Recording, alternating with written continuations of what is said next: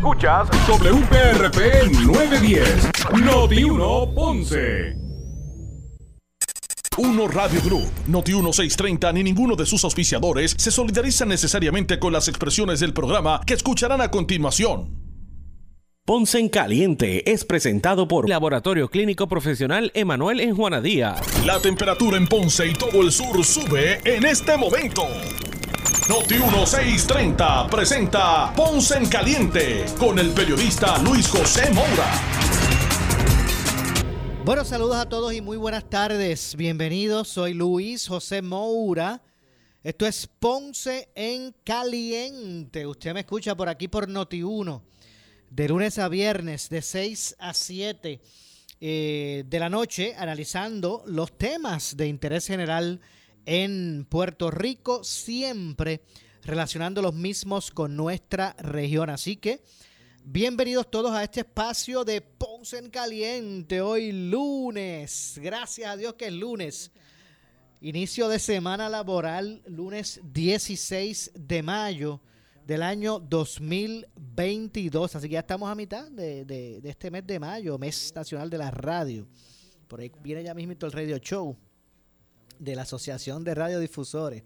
Así que este año eh, celebrando no tan solo este mes, el mes, el mes de mayo, que es el mes nacional de la radio, sino que también eh, celebrando esta coyuntura de eh, que este año 2022 pues se celebra, la radio celebra sus 100 años de trayectoria. Así que nuestra industria de la radio en Puerto Rico es una industria centenaria. Así que eh, no cabe duda, ¿verdad?, de que hay espacio eh, y, que hay, y, es, y, es, momento de, de poder reflexionar lo que se ha logrado o lo que se logró por estos 100 años, nunca olvidar esos pioneros, ¿verdad? Esos que abrieron camino a otros cuando esto era un, ¿verdad? Un viaje, como yo digo, un viaje novel. Eh, no podemos olvidar los que estuvieron, ¿verdad? Esas influencias, esas, esas personas que nos abrieron camino, los que están ahora eh, en, en, esta, en este momento histórico, pues también reflexionar hacia dónde debemos ir como industria, eh, porque más allá de, ver a la radio como lo que es una industria, eh, pues también, ¿verdad? Tenemos una responsabilidad social también dual, así que más allá de, informar, de educar, de entretener, esa labor social también, ¿verdad? Está en nuestro, este, lo que es la fiscalización también para mantener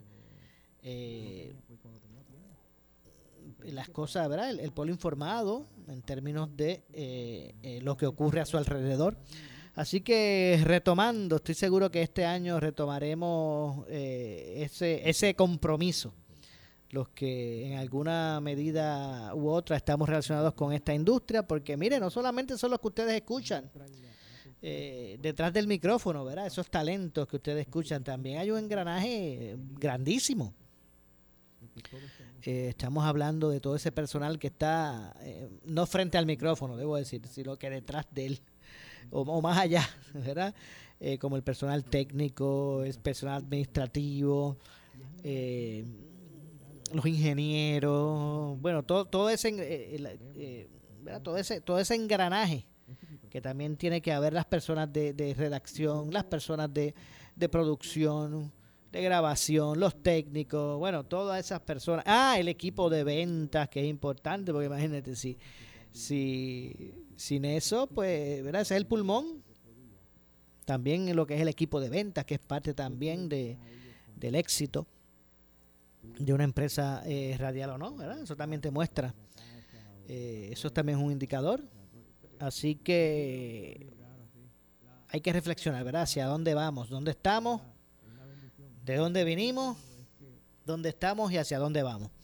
Bueno, hoy como todos los lunes, como todos los lunes, estará conmigo para el análisis de los temas de el momento el compañero Javier de Jesús, con quien vamos a estar conectándonos eh, ya mismito, ¿verdad? Para que también, pues, para unir su, su criterio a lo que es nuestro nuestro programa hoy, como todos los lunes, ¿verdad? Para analizar los temas. Y hay un aspecto que, que se me ocurrió y quiero tocar hoy con, con Javier, de algo que aquí hablamos eh, y que, bueno, se sigue desarrollando. Así que, como dije, hoy, hoy lunes, eh, pues está con nosotros, como de costumbre, para el análisis de los temas del día, el compañero Javier de Jesús, a quien de inmediato le damos, lo saludamos. Saludos, Javier.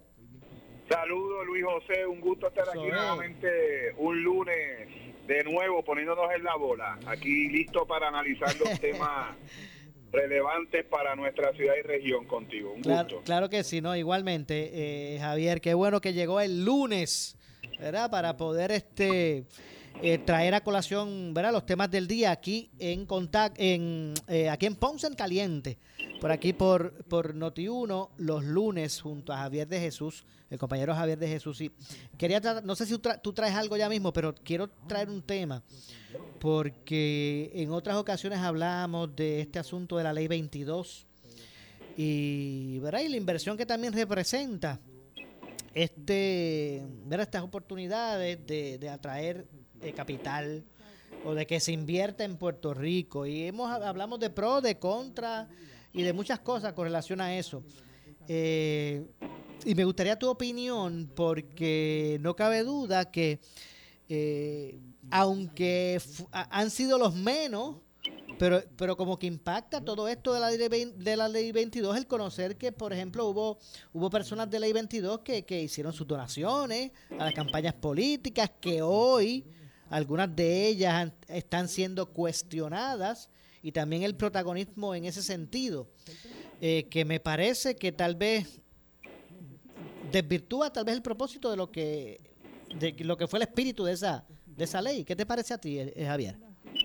Pues yo pienso que eh, siempre a mí me gusta ver las cosas en justa perspectiva, ¿verdad? Y, creo que es importante ver cuándo y, para qué propósito, ¿verdad? Se legisla en este sentido, ¿verdad? Y estamos viendo el desempeño a, un periodo de tiempo ya cercano a la década, ¿verdad? De, de, una, de todo el impacto de una legislación que tuvo unos propósitos específicos de, en unas circunstancias de coyuntura en términos de falta de acceso a capital para inversión, y esto es la coyuntura, ¿verdad? De, de la de la salida en aquel momento dado de la administración de Luis Fortuño y la entrada de la, de la administración de Alejandro García Padilla.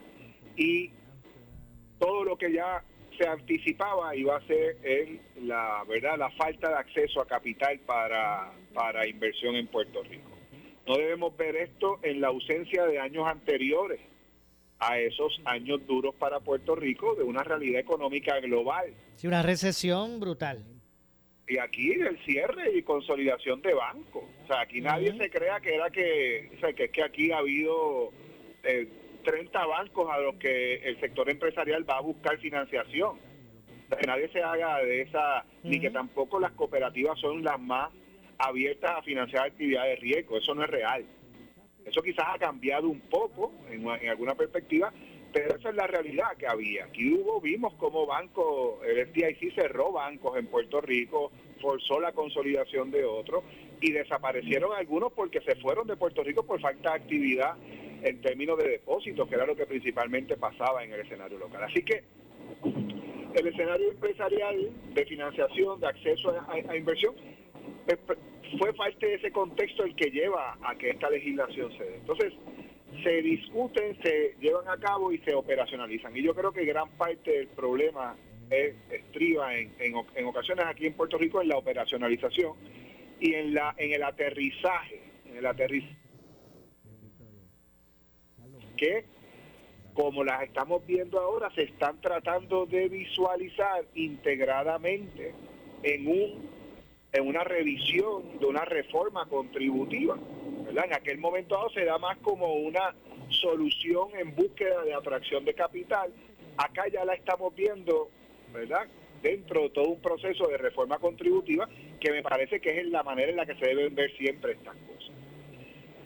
También estamos viendo, eh, y, quiero poner todo esto en perspectiva, ¿verdad? Desde donde yo, ¿verdad? Lo, lo, lo veo y digo, bueno, pero un momento, entonces, ¿dónde ha sido las cosas que han fallado? Porque si lo que se pretendía era atraer capital, se atrajo el capital, sí. ¿Están depositados? Sí, ¿verdad? contestando yo en términos hipotéticos. Ah, no se ha dado la inversión que se esperaba. Ah, bueno, pues, ¿qué es lo que ha pasado? no se ha dado esto, ah, pues entonces no puedes tener un beneficio si no has tenido el desempeño de para lo que se trajo. Yo creo que eso es meritorio porque es ir contra los objetivos de, ¿verdad? Los motivos, el motivo de legislación y la intención legislativa era potenciar unos rendimientos, no facilitar unos beneficios. Los beneficios se facilitan con el objetivo de provocar el incentivo y que entonces genere la actividad. Y ahí es donde yo creo que debemos estar mirando más de cerca esto. Yo no creo que debamos estar consolándonos con donativos. Yo creo que la actividad filantrópica debe emanar del compromiso con el lugar en el que uno está. Definitivo. Yo no creo en eso que me tenga que estar forzando. Si yo estoy aquí, yo creo en esto, yo aporto. A mí nadie me tiene que estar, eh, pienso yo. Pero si también eh, hago eso, pero yo hago eso porque quiero, tengo que cumplir con las expectativas proporcionales a mi beneficio. Yo creo que de gestión pública, ¿verdad? Entonces ver cómo se dan los mecanismos para asegurar que eso se dé. No nos quedemos ¿verdad? Lejos de que por muchos años se ha discutido aquí que las 936 no tuvieron el, efecto agregado de valor añadido que se supone que tuviesen.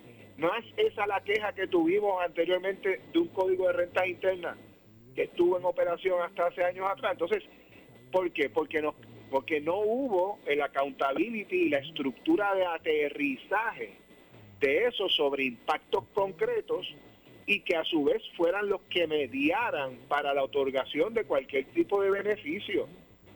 Ok, pero entonces Javier, habría que, que reenfocar esto, hay que, hay que atemperar a las nuevas realidades o no, porque mire que no me gustaría que esto pasara. Por ejemplo, yo pongo, siempre pongo el, caso del puerto de la América. Allá para los noventa y pico o principios del 2000 se visualizó una cosa, el espíritu del proyecto era una cosa, era el transbordo Ahora en el 2022, pues mira, debimos haber reenfocado eso hace tiempo y seguimos dando este puños al aire. Sí, y yo pienso que es un tema, yo creo que, mira, en una economía, en una economía global como la que, ¿verdad? Y, y, de tanta, de tanta complejidad e interdependencia entre, entre sectores, entre cadenas de valor. O sea, lo, vimos en la desaparición de la actividad durante la pandemia y lo hemos visto en cámara lenta reactivándose nuevamente. Esa interdependencia exige de una mentalidad verdaderamente eh, global en términos de lo que es la actividad económica. Eh, el mundo hoy día, y la gente recientemente estaba viendo los números de la actividad económica en términos de compras por Internet y el volumen que se estima ya en Puerto Rico se está llevando a cabo en adquisición de eh, de bienes y, productos y servicios a través de, del Internet. Pues mire, el que piense que no está transaccionando globalmente ya lo está haciendo todo el tiempo, ¿verdad? Y, esta, y entrar en este mundo de, de inversiones cada día pasa más y lo estamos viendo en la juventud hoy día. Juventud liberal y juventud conservadora, los veo eh, trabajando y bregando con una con una con un rango de operacional operacionalización capital de inversiones en cripto de inversiones en, la bolsa de valores en la esa esa cultura económica ya ha cambiado dramáticamente. Entonces el que nosotros pensemos nuestras legislaciones como si fuesen legislaciones para potenciar el desarrollo económico adulto me parece de, de nociones de financiación que pertenecen al mundo del presente porque pensamos que, eso es lo que tenemos que hacer. Yo creo que es hasta hasta yo te diría que no es que es, contraproducente para la economía en Puerto Rico. Yo creo que hay que pensar realmente en maneras de, de potenciar inversión, de atracción de capital, de levantamiento y de, y de inversión verdadera, pensando en, en lo que en el mundo y cómo se maneja la juventud hoy día. Entonces, ahí sí te diría yo que este tipo de... ¿por, qué se resiste tanto la juventud? Que yo escucho, y yo lo, hablo ese tópico, pero ¿cómo es que están dando estos incentivos? Pues por supuesto que lo resienten. Por supuesto que lo resienten si está, han crecido en una época donde han visto un deterioro en las instituciones en las que han estudiado, incluso a causa de que de una falta de visión en cuanto a la inversión del país y a su visión económica. Por supuesto que la están resintiendo. Entonces, pensar a futuro, y eso que tú apelas, eh, Luis José, de, cómo debe adaptarse a los tiempos, yo creo que hay que mirarlo y hay que verlo en, términos integrales en esa en esa estructura de, reforma contributiva. Yo no he visto el detalle, te confieso que no he visto el detalle, tengo mucha expectativa, te lo mencioné aquí desde el primer programa, no hay desarrollo económico sin una estructura contributiva justa, nadie ahorra, nadie invierte si no hay los incentivos correctos y que toquen a la gente que está en el nivel de productividad en el momento en el que tiene para poderlo hacer. ¿Ok? Así que esto es un asunto bien sensitivo que está amarrado ahí. Siempre en ese diseño de esa reforma contributiva va a tener que haber incentivos y créditos. Los va a tener que haber. Tenemos que abrirnos. Tampoco podemos ser tan cerrados a las alternativas. ¿Saben qué? Aquí aquí no hay un tesoro que imprime capital. Yo no lo he visto todavía. No tenemos nuestra propia moneda y no controlamos la política sobre ella. Así que estamos en, segunda, casi en tercera en ese aspecto.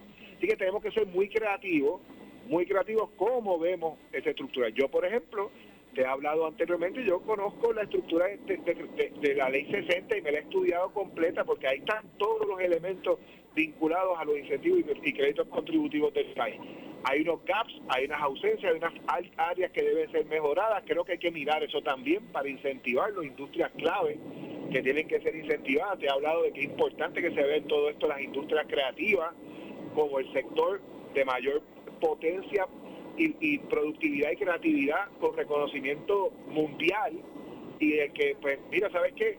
Bien pocos incentivos y bien poca estructura de incentivos y, de crédito y de, estructuras que potencien mayor inversión en ese sector. Creo que hace falta el tema, ¿verdad? ahí incluyo el, sector cultural.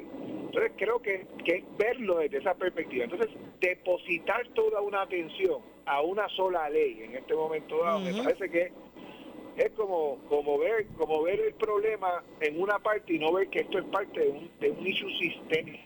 Surge esa solución eh, a veces desbalanceada, porque es que esperamos tarde para poder incentivar y de repente tuvimos que pagar un, capital caro para que pudiera llegar. Pues eso es lo mismo que pasa cuando no manejas bien tu crédito. Te cuesta más caro ir a buscar la financiación de eso. Entonces, yo creo que hay que hay que ver esto en su justa perspectiva, hay que ver cómo se adapta, cómo se siguen potenciando la atracción de capital dentro de unos controles y dentro de unos rangos contributivos que sean proporcionales a dos cosas. A que el esfuerzo de los puertorriqueños es tan grande como el de cualquiera que venga aquí a hacer trabajo y que ese esfuerzo tiene que ser conmensurado con crédito y con incentivos que sean iguales al riesgo que se está asumiendo, seamos locales o internacionales, eso no, no creo que deba diferenciar, incluso deberíamos tener la ventaja nosotros por estar haciendo el riesgo en nuestra propia tierra y potenciándose, pienso que es un factor que debemos siempre estar velando. Y segundo, que se genere una cultura verdaderamente empresarial y de inversión en Puerto Rico que nos, que nos lleve a enfocarnos en, el, en la creación de riqueza y no en la búsqueda todo el tiempo de a ver a quién le quito para poder cuadrar el presupuesto del gobierno, que al final del día es lo que se convierte siendo una reforma contributiva, que realmente debe ser una herramienta de desarrollo económico y no la manera en la que el gobierno cuadra el presupuesto. Definitivamente. De hecho, Javier, habla y, y, lamentablemente esta iniciativa, ¿verdad? Estas grandes ideas de, de eh, nuestros legisladores, pues siempre van a lo más fácil, a meter la mano en el bolsillo de la gente, pero eso es otro, eh, en, términos contributivos, ¿verdad? De, imponer impuestos. Pero nada, esos son otros 20 pesos. Quería ampliar sobre el tema este de, atemperarse a, los tiempos. Por ejemplo, no cabe duda que a la altura de este año que estamos viviendo, la, tecnología pues ya ha pasado a ser, ¿verdad? La protagonista. O sea, ahora el juego es distinto con la, con la, con la tecnología de lo que era, eh, eh, qué sé yo, 50 años atrás o 40. pero entonces, ¿cuál es la experiencia que vemos en Puerto Rico? Un sistema de autoexpreso que todavía está secuestrado todavía uno se mete a la aplicación hice el ejercicio que hace ahora para hablar y, y, no, y no tengo acceso. Se asegura que... Luis José, te pedí ahí un segundo. Ajá, que decía que que hablando de todo este asunto del tema de verdad de lo que es este ir atemperándose a los tiempos eh, pues obviamente la tecnología es, es, algo vital pero se vemos vemos qué pasa en Puerto Rico pues un sistema de autoexpreso que, ah, que está secuestrado todavía que sabe Dios, eh, porque el gobierno asegura que, que, que, ¿verdad? que están ahí encriptadas y, libres de peligro la información de las cuentas de los ciudadanos, pero bueno, uno escucha tanta cosa que, que, uno no sabe ni qué creer. Eh, un gobierno que te provee pocos servicios eh, online. esto de, digo, lo de autoexpreso es como verdaderamente un, un una un lamento, es lamentable la situación. Sí, definitivamente. Veo y, es lamentable, es, como, es, cuando te dicen que te, da vergüenza ajena el asunto. Este, ya estamos ahí. Yo que, o sea, yo tú sabes mi, mi ir y venir y, y, yo, yo me asombro de... Y, y es en estas pequeñas cosas, eh, Luis José, donde se tiene que ser exitoso. Si en lo simple tú no puedes ejecutar, en lo complejo que vamos a esperar, ¿tú me entiendes? y aquí yo creo que es un tema de, ¿verdad? Uno de esos, de esos ejemplos. Eh, pero pero volviendo volviendo a lo que a lo que a lo que me preguntaba, yo creo que es un tema clave, clave de que aquí la reforma contributiva no se vea como un ejercicio de ir a buscar en los bolsillos lo que hay para cuadrar el gobierno, cuando todavía el gobierno tiene unas, como tú señalas, unas ineficiencias que entonces nos están costando a nosotros y por eso entonces hay que cobrar, hay que pagar más contribuciones. Creo que si una reforma contributiva se enmarca como herramienta de justicia social dentro de un modelo de desarrollo económico tratando de redistribuir y de capturar donde, donde, donde hay excesos que se puedan ¿verdad? identificar, que se puedan redistribuir a áreas de necesidad. Es decir, Aquí hay un sector de clase media trabajadora que se convierte siempre en el que va a, donde a, donde se acude en búsqueda de que hay un trabajo, de que hay una legitimidad en las contribuciones, de que hay un compromiso con poder seguir echando para adelante el país y por eso pagamos contribuciones y siempre vamos, van en búsqueda de ese sector no quieren ir a, las grandes empresas ni tampoco pueden imponerle impuestos a quien no tiene con qué pagar. Entonces, ¿dónde está aquí el balance? ¿Dónde está aquí la justicia? ¿Dónde está aquí la redistribución verdadera? ¿Dónde la carga no se pone siempre en el mismo breaker? Siempre la carga puesta en el mismo breaker. Y eso desafortunadamente agota. Aquí la gente se pregunta por qué la gente se va del país. Mire, la gente se va del país también porque es que ese breaker de la clase media trabajadora que se convierten también en empresarias y empresarios exitosos, terminan siempre cargando el peso. Entonces, tenemos que tenemos que eh, aliviar esa carga para que para aliviar el peso, el peso que implica hacer negocios hoy día, el peso que implica trabajar hoy día, para que ese sector se sienta que está bienvenido a quedarse aquí también, porque si no, terminan yéndose a, a cualquiera de los 50 estados. Búsquenlos allí para que ustedes vean el éxito que están teniendo, tanto empresarial como profesionalmente. Y, mientras, Así que o los retenemos y buscamos medidas de retención para aumentar ¿verdad? la capacidad de nosotros de productividad y de creatividad a nivel interno. Y eso yo creo que ahí hay que, verlo en ese, en ese tema de la, de la reforma contributiva. Oye, este Javier, y mientras, mientras el mundo yo no sé, yo sí vuelvo y insisto, mientras el mundo está comenzando a, visualizarse más, se, más allá de, jurisdicciones o de fronteras, comenzamos, el mundo comienza a, verse, los ciudadanos comienzan a verse como más ciudadanos del mundo que otra cosa. Nosotros como que seguimos este, insularistas. Sí, no sé. Esa, esa noción, eh, Luis, la, el aislamiento eh, de contacto cultural que, que, se vive en Puerto Rico por ese mismo modelo colonial que vivimos es, es, uno, lo sabemos y hemos visto cómo también se, se coarta el contacto. Eh, y eso impide a veces ver y, tener referentes e intercambios concretos, eh, culturales, eh, con, con sectores hasta cercanos a nosotros, como es el mismo en el caso del Caribe.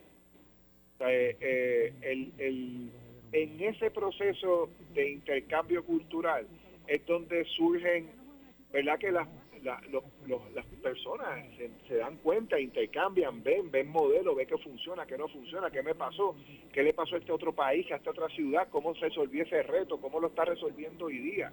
Entonces, si lo que vamos es simplemente a ver el simulacro, eh, vamos a decir, de entretenimiento de Disney, y eso es lo que se convierte nosotros en el conducto o referente, pues mira, pues estaremos siempre viendo fantasía o esperando tener fantasía, versus realmente tener eh, intercambios culturales concretos, concretos, con nuestra diáspora, con nuestra gente fuera de Puerto Rico, con nuestros vecinos en el Caribe, viendo realmente en esos dos contextos, tanto culturales eh, pertenecientes a nuestra, a nuestra gente, fuera, en otros contextos físicos, políticos, sociales, cívicos, pero también con nuestra gente a nivel del Caribe, que son la gente que vive los mismos riesgos a huracanes, que viven y, que intercambian que, y, que, y que consumimos los mismos tipos de alimentos porque vivimos en una zona tropical donde hay unos elementos que desde la gastronomía impactan culturalmente las relaciones que podemos tener entre los países. Entonces, de eso es lo que se debe tratar también, ¿verdad? En ese sentido, ese, ese contacto para que, para que la gente en Puerto Rico tenga, bien alimentado de qué cosas son posibles y que no todo depende de que venga una franquicia y se ponga ahí y, lo, y lo haga. O que tú termines simplemente imitando algo que no es ni tan siquiera lógico climáticamente imitar, ¿verdad? En términos, por, decir alguna de las cosas. Así que nada, es un poco mi, mi, reacción a, este, a este tema. Me, llevaste a, una, a unas áreas este, provocadoras. bueno, bueno, Javier, déjame, tengo que hacer una pausa. Regresamos con, más, ¿verdad? El próximo segmento. Así que regresamos de inmediato. Soy Luis José Moura. Esto es Ponce en Caliente. Usted nos escucha por aquí por Noti1 de lunes a viernes de 6 a 7, de 6 de la tarde a 7 eh, de la noche analizando los temas de interés general en Puerto Rico, siempre relacionando los mismos con nuestra región. Hoy, como todos los lunes, me acompaña compañero Javier de Jesús, así que hacemos la pausa y regresamos. En breve le echamos más leña al fuego en Ponce en Caliente por Notiuno 910. En Noti 1630 analizan las figuras que tú conoces. Normando Valentín, Ferdinand Pérez y Carlos Mercader. Luis Dávila Colón, Alejandro García Padilla y Carmelo Río. Alex Delgado, Carmen Jovet e Iliana Rivera de Liz. No hay estación de radio en Puerto Rico que tenga la cantidad y variedad de analistas y periodistas que tenemos nosotros. Somos Noti 1630, primera fiscalizando. Los puertorriqueños necesitamos información útil para todo lo que hacemos. Para motivarme y entrenar más fuerte. Para cuidarnos mejor. Para planificar la educación de mis hijos. Para conocer la verdad y opinar con fundamento. Para inspirarme con el éxito de otros empresarios. Para levantar mi voz. Por eso el nuevo día trabaja para brindar información confiable de los sucesos que acontecen a diario. El nuevo día, información para tu vida. Suscríbete. Por su calidad de servicio. Por su conveniente horario. Así es el Laboratorio Clínico Profesional Emanuel, siempre brindándote un servicio de excelencia, con tecnología precisa y avanzada para un resultado confiable. Un laboratorio completo. Y los resultados los recibo rápido y hasta por email. Con servicio a industrias y también a domicilio. Haz de Laboratorio Clínico Profesional Emanuel tu laboratorio de confianza. Ese es el mío. Y el mío también. En Juana Díaz, llámenos al 260-5504 o al 580 0080. Confianza. ¿Sufres de hemorroides y no sabes qué hacer? Ahora hay una opción. En AR Institute of Gastroenterology tenemos un tratamiento sencillo, eficaz y sin dolor para tratar las hemorroides. El sistema O'Regan es una alternativa sin cirugía para tu problema de hemorroides. Toma solo unos minutos y puedes regresar a tu rutina normal el mismo día. Dile adiós a las hemorroides. Visítanos en el edificio Barra Ponce Bypass, oficina 806 o llámanos a AR Institute of Gastroenterology para una cita al 787-259-8200. 259-8200. Disfruta de la vida con tu Toyota nuevo, pero que sea de Furiel, porque Furiel te trata bien. Garantía y servicio de primera tiene él. El mejor trato y negocio, Furiel Toyota, Bayamón 625-5700, Río Piedra 625-3000, Ponce Bypass 284-2020. Si se trata de un Toyota, primero venga Furiel. Sirve a tu comunidad durante emergencias y desastres naturales con el Puerto Rico Army National Guard. Visita nationalguard.com para más información. Un auspicio del Puerto Rico Army National Guard, la Asociación de Radiodifusores y esta emisora. Pura Energía tiene una oferta que no puedes dejar pasar. Obtén tu sistema de energía solar con cero pronto. Garantía de 25 años e instalación incluida. Pura Energía, 1-800-981-8071. Pura calidad, puro servicio, pura energía. Somos Noti 1630. Noti 1630. Primera fiscalizando.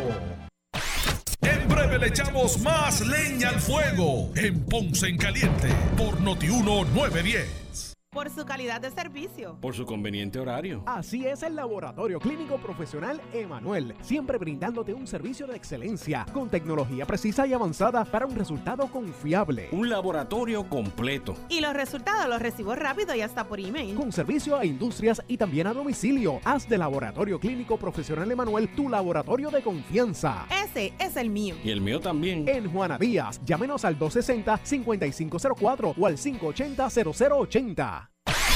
El área sur está que quema. Continuamos con Luis José Moura y Ponce en Caliente por el 910 de tu radio.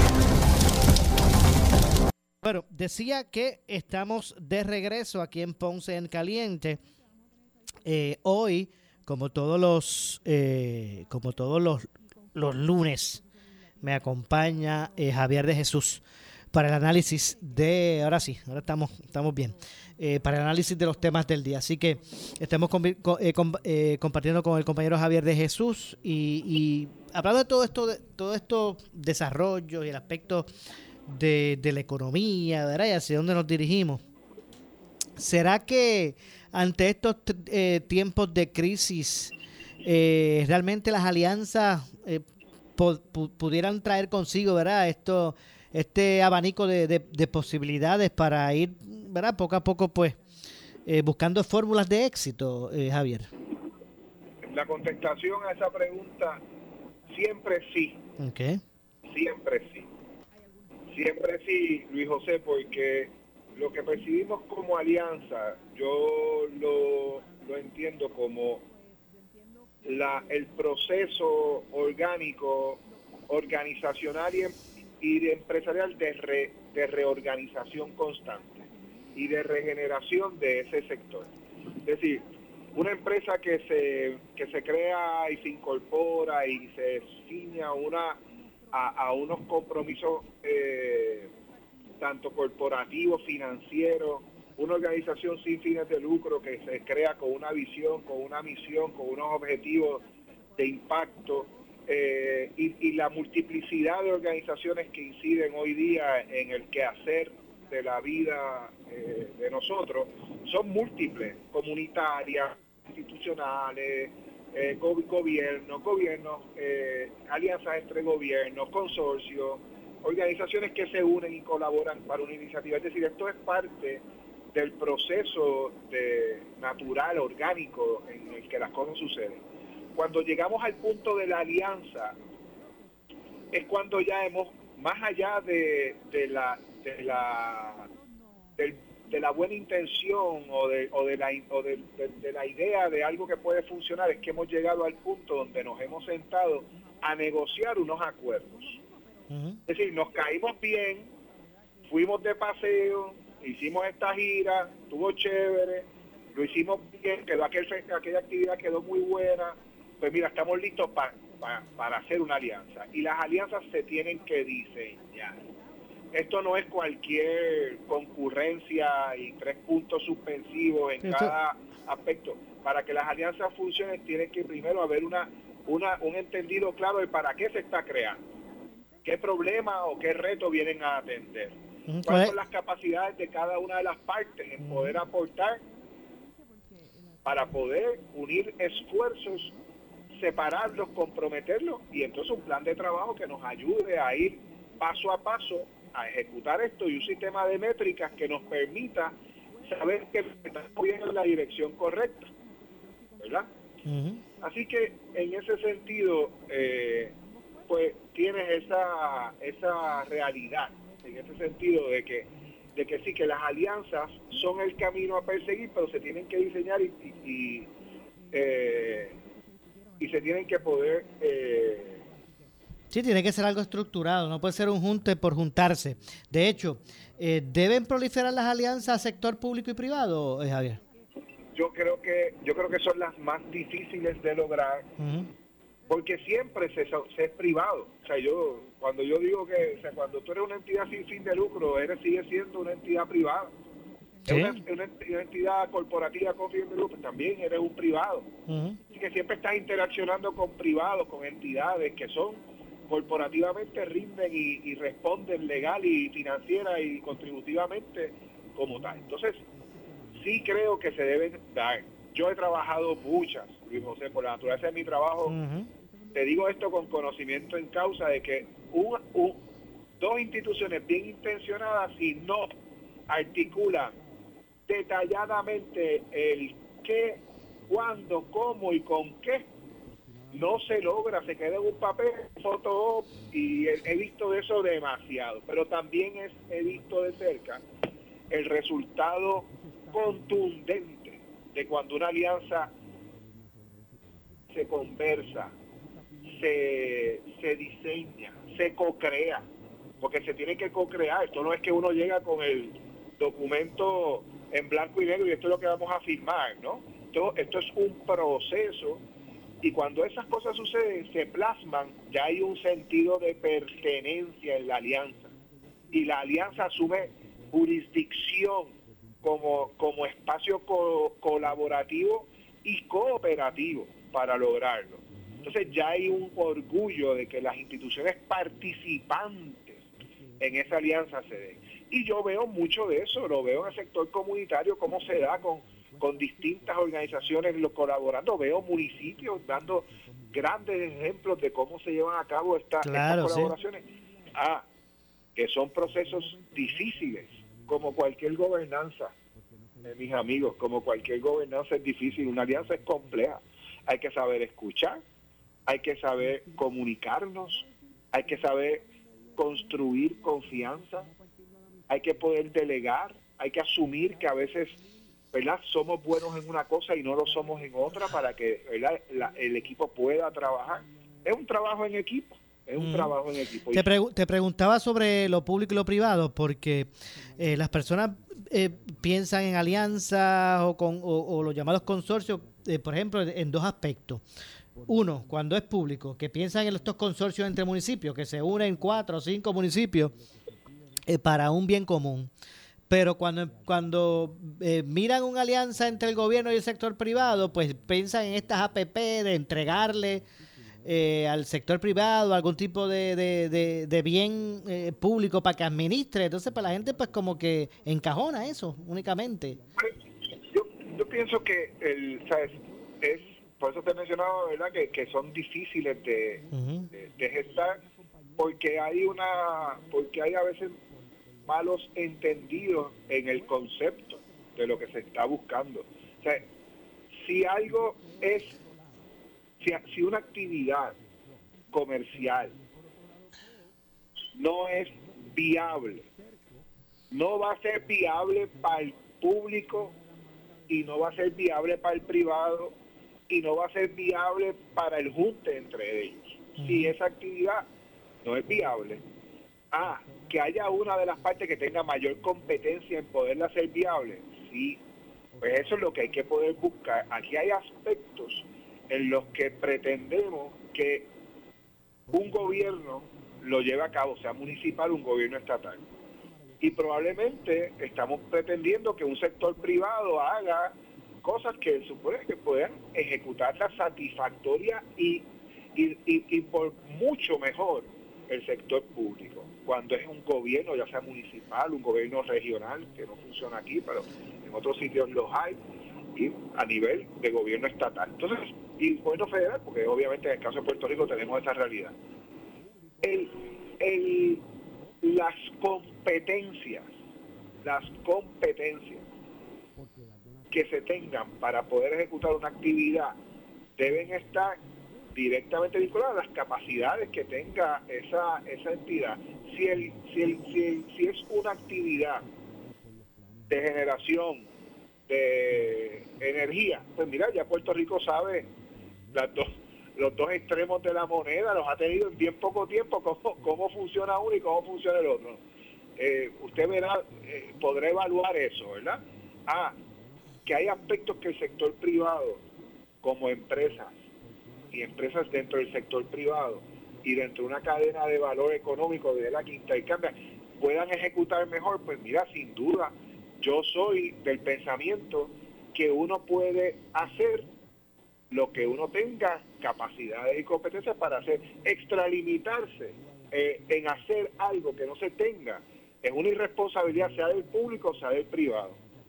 Y creo que ahí es donde los grandes fracasos se dan cuando hay un gobierno que pretende ejecutar un trabajo que sería conveniente que una empresa lo lleve a cabo por las diversas eh, competencias y capacidades que tiene esa empresa de poder llevar a cabo esa actividad y brindar el beneficio público.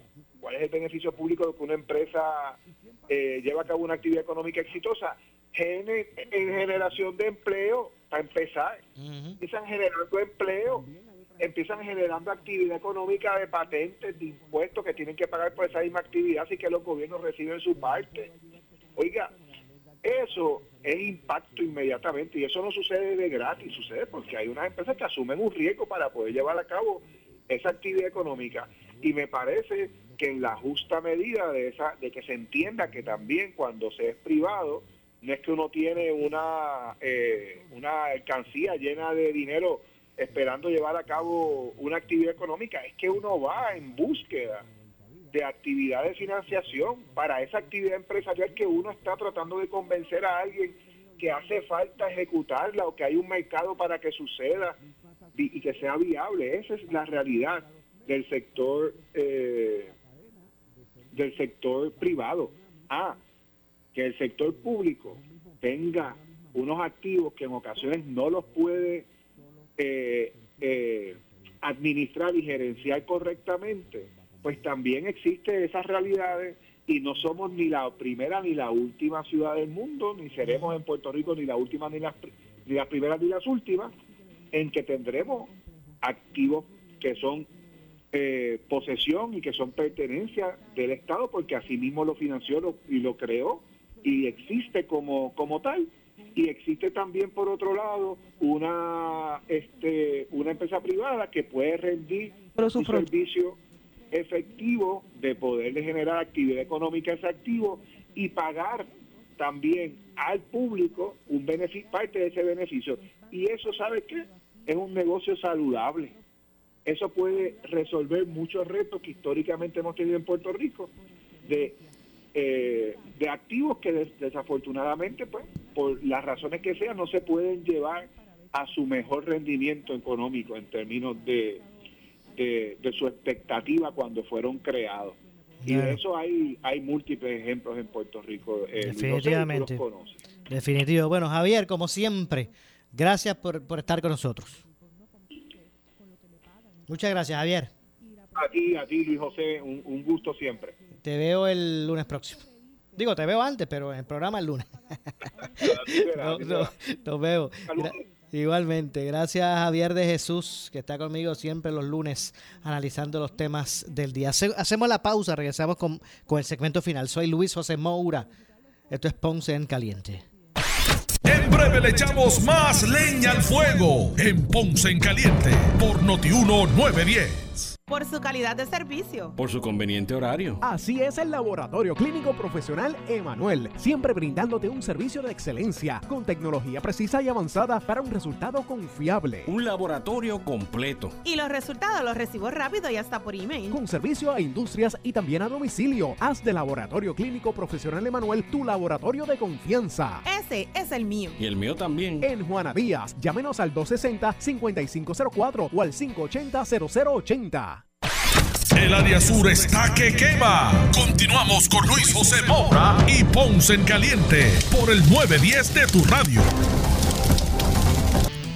Bueno, estamos de regreso ya a nuestro segmento final. Esto es Ponce en Caliente. Soy Luis José Moura. Un asunto adicional. Eh, hay una investigación que también se va a estar llevando paralela en esta ocasión relacionada a la lotería electrónica y es que él, eh, de cara, ¿verdad? Lo que es el será el vencimiento en el 2024 del contrato entre el gobierno de Puerto Rico y Scientific Games, el representante Jesús Manuel Ortiz anunció el inicio de un proceso de evaluación y análisis en la comisión de gobierno que él preside sobre este contrato. Scientific Games es el operador de la Lotería Electrónica de Puerto Rico. Ahora el 2024 termina ese contrato, así que dicen que será evaluado en búsqueda de, ¿verdad? de lo que será el, el análisis para la renovación ¿verdad? o la búsqueda de, de, un nuevo operador. Pero vamos a escuchar lo que dijo precisamente sobre este tema en estos minutos que nos restan el, eh, al representante Jesús Manuel Ortiz.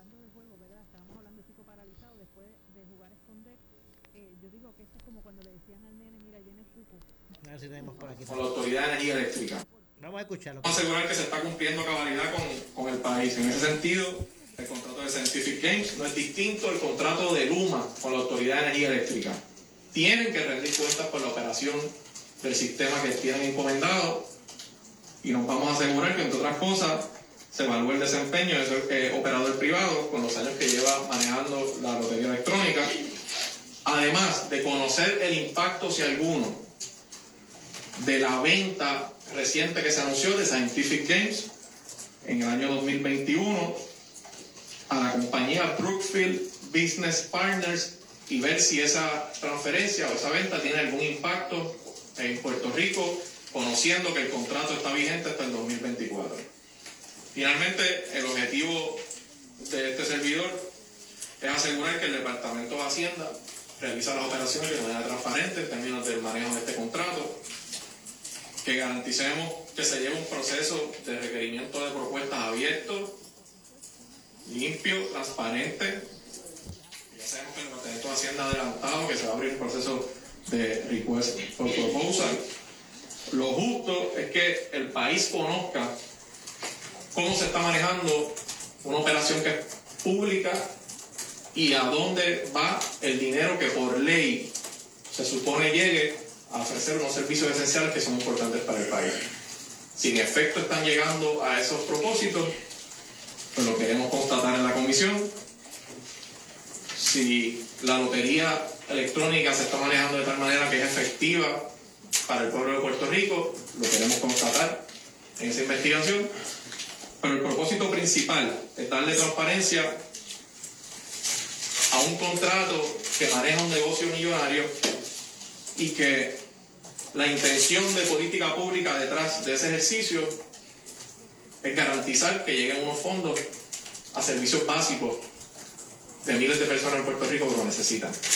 Las vistas públicas van a comenzar en las próximas semanas y vamos a citar a esas vistas a todas las agencias de gobierno concernidas en este contrato y en la marcha, si tenemos que citar algún otra, alguna otra agencia que no tengamos prevista algún otro ente privado que no tengamos previsto, así lo vamos a hacer van a tener la oportunidad de explicarle al pueblo de Puerto Rico eh, cuál ha sido el funcionamiento, la operación y los resultados de la lotería electrónica, en este caso eh, a través de la ley de la lotería adicional y esa va a ser eh, la investigación y el propósito principal de lo que vamos a hacer en la Comisión de Gobierno. ¿Y la empresa Vamos a citar a, todo, a todos los componentes. Sí, sí, sí, a Scientific Games también. Sí. De hecho, Scientific Games tiene que darnos detalles sobre cómo ha operado el, gobierno, el sistema en términos de ingresos, gastos, cuánto se, invierte en promoción, cómo compara las ganancias de esta lotería eh, con jurisdicciones que tienen sistemas similares.